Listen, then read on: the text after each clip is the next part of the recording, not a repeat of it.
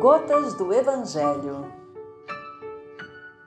No Evangelho de Mateus, capítulo 7, Jesus nos diz que não façamos ao outro o que não gostaríamos que nos fizessem.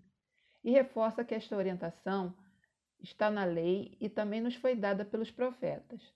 Desta forma, Jesus nos estabelece um critério, uma medida para a nossa relação com o nosso próximo. Somos todos irmãos em humanidade, nos encontramos todos ainda a caminho da iluminação, da felicidade plena. Neste caminhar, todos nós ainda nos equivocamos, tropeçamos. É verdade que já ficamos felizes ao constatarmos determinadas aquisições nossas no contexto intelectual e moral. Contudo, ainda há muito por desenvolver e o convívio com o nosso próximo nos ajuda nesse processo. Assim como nós também representamos elementos importantes do progresso dos nossos irmãos. Então, como companheiros de caminhada, qual a medida da nossa relação com o outro? O que gostaríamos que nos fizessem? O que não gostaríamos que nos fizessem?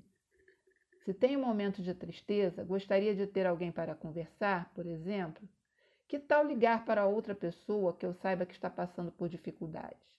Se ouço um comentário menos feliz sobre alguém, posso falar um lado positivo dessa pessoa ou pelo menos não passar o comentário infeliz adiante, evitando efeitos nefastos de sofrimento.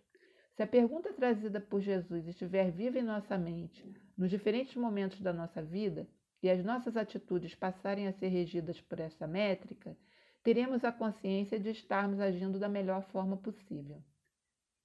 Que desta forma possamos estabelecer uma relação mais fraternal entre todos nós, exercitando a tolerância, a compaixão e o respeito.